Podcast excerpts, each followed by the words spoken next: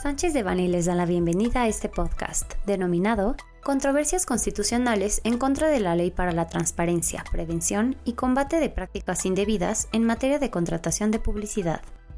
Les recordamos que este material es únicamente informativo, por lo que no puede ser considerado como una asesoría legal. Para más información, favor de contactar a nuestros abogados de manera directa.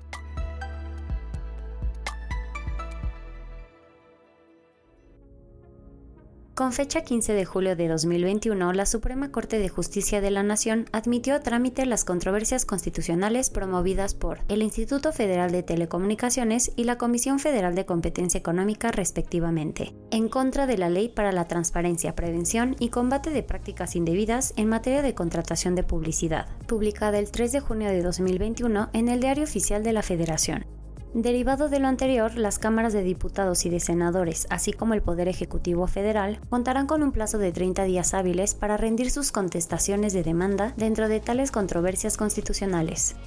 Mientras que el Instituto Federal de Telecomunicaciones solicitó la declaración de invalidez de los artículos 1 y 11 de la Ley de Publicidad, la Comisión Federal de Competencia Económica la impugnó en su totalidad, al considerar que afectaría la libre concurrencia y competencia económica, afectando la esfera competencial de dicha comisión, así como su autonomía presupuestaria.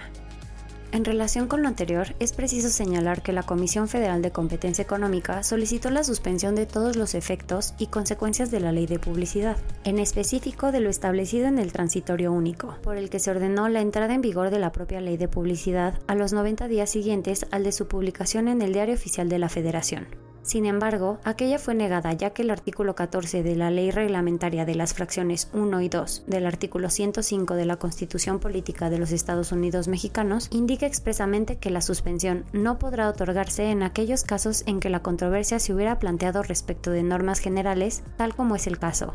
La citada Comisión Federal de Competencia Económica cuenta con un plazo de cinco días hábiles para interponer un recurso de reclamación en contra de la referida negativa de suspensión.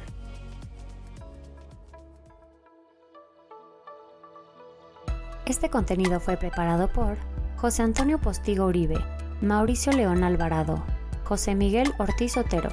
y Bioludani Altamirano Magaña, miembros del Grupo de Práctica de Competencia Económica. Para cualquier duda o comentario acerca de este material, favor de contactarnos directamente o visite nuestra página www.sanchezdevani.com.